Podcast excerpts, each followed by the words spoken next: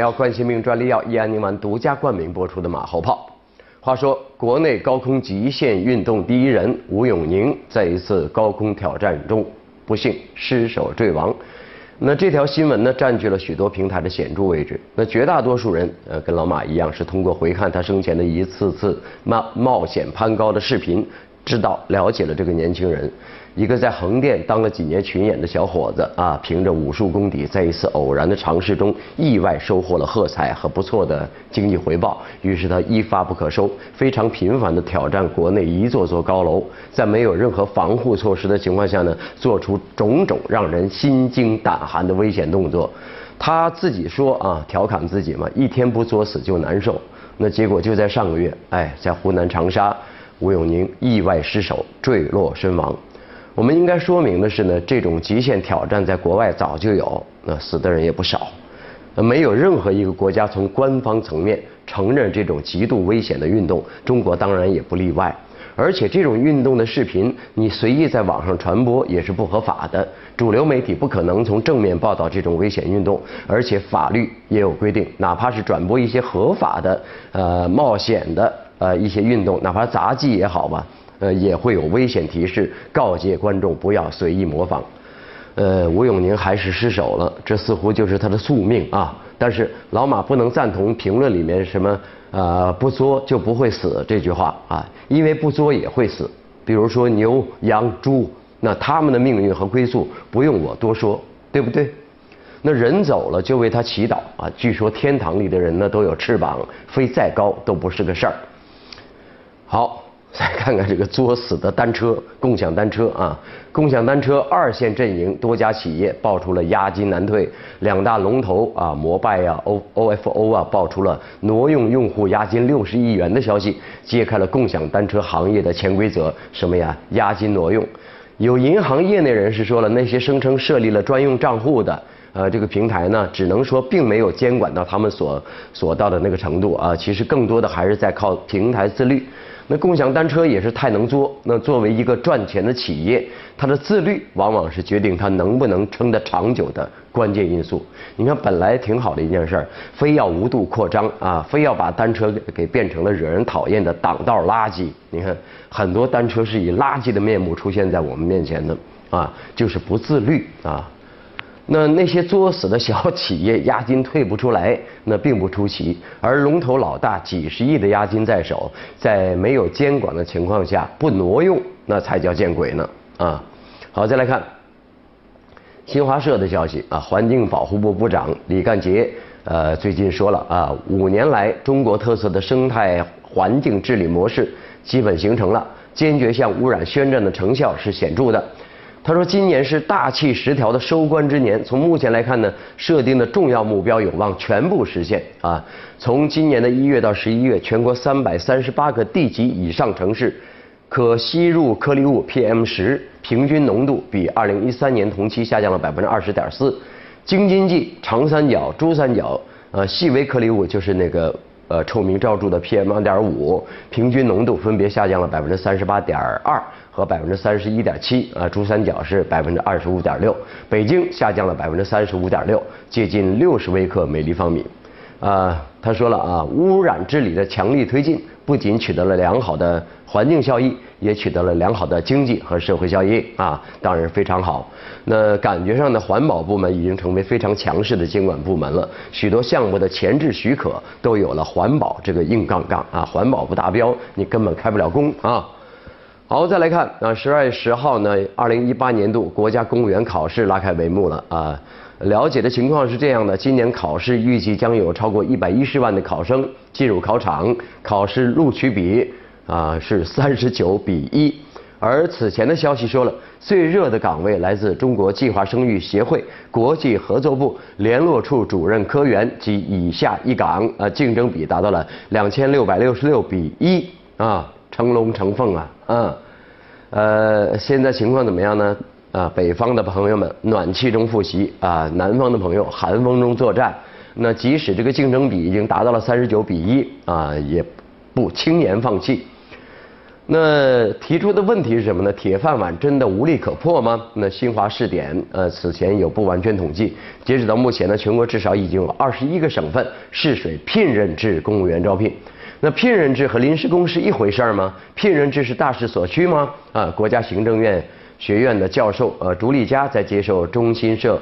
呃，国事直通车记者采访时说了啊，过去试行聘任制公务员呢，更多是为了补缺专业性人才，但如今公务员百分之九九十以上都是大学毕业生，整体素质呢已经发生了很大的变化，因此呢，聘任制存在的必要已经微乎其微。谁说的？不如聘聘老马来，老马来教教公务员们怎么样说话。呵 呵啊，这个淘汰率高到吓人。这只能说明啊，这个铁饭碗对我们这些追求安全感的人群来讲呢，还是有无穷的魅力和吸引力啊。因为什么呢？一旦捧上了铁饭碗，对某些人来说呢，就真的不用再去作了，对吧？安安稳稳的不好吗？啊，当然被淘汰了也不是什么不可接受的后果，毕竟除了当公务员，还有大把可以作的机会。六岁就会编程了，八岁建网站呢，十三岁创办公司啊，十四岁被麻省理工学院录取啊啊！这个莱阳第二实验小学啊实验中学的十四岁初中生李向南成为大家关注焦点啊！这个实验中学呢对外宣称李向南成功签约美国麻省理工学院，不过天才神童的光环没有停留呃停留多久，最后被证实啊都是假的啊！来看光明网的评论。教育自信不妨从下架神童开始。啊，评论说很多细节的真相仍然等待进一步厘清。莱阳市教育体育局呃也表示，相关人员正在做进一步的核实工作。啊，看来在这个白酒抗癌、凉茶养生的时代，奇形怪状又层出不穷的神童，有时和神仙神术是一个套路的啊。不过。恐怕并没有多少人记恨十四岁的初中生李向南。一个孩子，即便吹点牛皮，也不是多大的罪过。真正的问题是，成年人你们呃扮演了什么样的丑陋角色啊？第一，家长和神童之间究竟是否合谋关系？在这个疑似的弥天大网中，有很多功夫和功课，不可能是孩子一个人完成的。第二，媒体在传播这些消息的时候，尽到了基本的核实职责了吗？添油加醋，火上浇油。分分钟十万加的同时，把民间传闻弄成全国性丑闻，公信何在？操守何在啊？你们这些媒体、自媒体。更耐人寻味的是，呃，先是莱阳第二实验中学对外宣称李向南成功签约美国麻省理工学院，紧接着呢，这个教育体育局官方微信公众号发布题为《莱阳一十四岁少年被美国麻省理工学院录取》的文章。这些教育部门连所谓纸质录取通知通知书都等不及，急吼吼的把神童推到前台啊！如果造假事实板上钉钉，又该承担怎样的责任呢？造谣啊！造谣，你不十万加吗？按照我我公安部门的规定啊，传播呃五百以上，你就要有什么样的责任？嗯，自己算去吧啊！呃，评论说了，人呢就是人，始终不是怪力乱神。早会的孩子当然有，但断不至于八面玲珑、四处封神。那值得警惕的是，嗯，还有两种倾向：一是家长靠神话孩子来急功近利，呃，于此中国古代史上的神童基本都沿袭了这个套路；二是教育靠消费神童来自我贴金。神童呐，神班啊，神校啊，地方教育的造神之力，在教育均衡与均等的路上，虽然有所收敛，却始终你死性不改。靠神童争面子，靠神话挣资源的规则不变，造假恐怕终难禁绝。当我们为神童而迷醉的时候，真该想想我们究竟在欢庆什么呢？今日浩荡辽阔的中国教育，还要靠张灯结彩的呃消费神童来撑场子吗？有一个道理是明确的：一个越少神童的时代，才越是普通人光芒四射的时代。哎，光芒四射的普通人，这也是老马一直提倡的一种理念啊。我们其实都挺伟大的，对吗？好，再来看，最近不是又闹一个视频吗？电梯里面那个保姆打孩子，哎呦，打的真凶。好，呃，又被围观了这个事儿啊。人民网有评论。提高家政从业人员准入门槛势在必行。啊，评论说了啊，最近几年来呢，仅仅是媒体公开报道的各种殴打、虐待啊，就就就就很多，有很多啊。而这些事件基本上都是在很偶然的情况下被发现曝光的。至于那些没被发现的、曝光的还有多少呢？啊，自己去算去吧啊。那事发之后，公众和网友在对这个保姆给予强烈谴责的同时呢，也有法律界人士从法律的角度对涉事保姆应该承担怎样的法律后果进行了呃解析。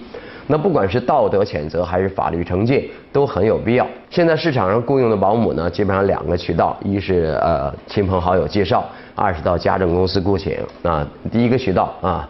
呃，没什么好说吧？啊，不能因为是亲戚朋友介绍的，你就啊，呃，心有顾忌，还是要求证一些这个品行啊。如果是通过家政公司啊雇佣的保姆呢，那这道准入门槛就应该由家政公司去设立和把关。啊，随着近年来家政服务业的这个蓬勃发展呢，不管是保姆还是月嫂，都有些萝卜快乐不洗泥的味道啊，导致整个家。家政行业的从业者素质良莠不齐，虐待、盗窃等事件并不鲜见。说到底，还是家政从业人员的准入门槛门槛没有设置好，准入制没有建立所致。那站在家政公司的角度，对于前来接受培训、求职的劳动者，不但要求他们进行服务技能、从业资格上的培训呢，同样要要和雇主直接雇佣保姆、月嫂一样，要对他们的性格、品行、以往从业经历等进行全面的了解和掌握，谨防有精神疾病、性格极端、有暴力倾向者进入这个行业。啊。如果说从家政公司雇佣的保姆日后出现了虐待老人、孩子的现象呢，那么就不能像现在这样仅仅追究保姆的责任，同时还要从呃行业监管的角度追究家政公司的责任。啊，巴拉巴拉说了很多啊，这个这个作者呢也写着评论也很用心，关键是怎么查出一个人他心里面那个魔鬼啊啊。这个魔鬼不除啊，背地里在没人看到的地方，他做出完全和他表面上不一样的这个事儿，这个到底怎么样能够检查？设立怎么样的门槛才能筛选出来呢？真的不清楚啊。好了，稍后你来我往。你来我往啊，又是一个大工程。上海洋山深水港啊，四季码头开港运行，这是目前全球最大规模、自动化程度最高的港区啊，呃，这个非常非常之厉害啊，是是是呃，绝对绝对的是全球第一了啊。我们来看网友的围观，有位说厉害了我的国，为中国打 call，打 call 是打电话的意思吗？不是。呃，是点赞的意思。还有一位说巨轮远航，向海而生，为我们的祖国点赞啊！啊，好了，再来看，呃，最近呢，杭州有位司机王师傅接到一位二十七岁的小伙上车就问，啊，最高的山在哪里？呃，小伙手臂里有割腕痕迹啊，还在流血。啊，王师傅呃假称喝喝喝场酒后陪他一起自杀啊。呃，小伙同意了，然后呢，王师傅在山顶呢把这个小伙子灌醉了啊，联系警方，成功解救了小伙儿，啊，成了一个很挺好玩的故事了啊。来看网友的议论，有位说，小伙子后来要是能想通，说不定一定也是一段缘分啊，还是喝酒好吗？呃，还有位说了啊，真想寻短见的人谁也救不了的，希望他自己能想通啊。司机大哥啊，倒是好人一个。好，感谢收看由百年港药冠心病专利药益安宁丸独家冠名播出的马后炮。明天晚上还是这个时间，我们接着聊，拜拜。风决定要走，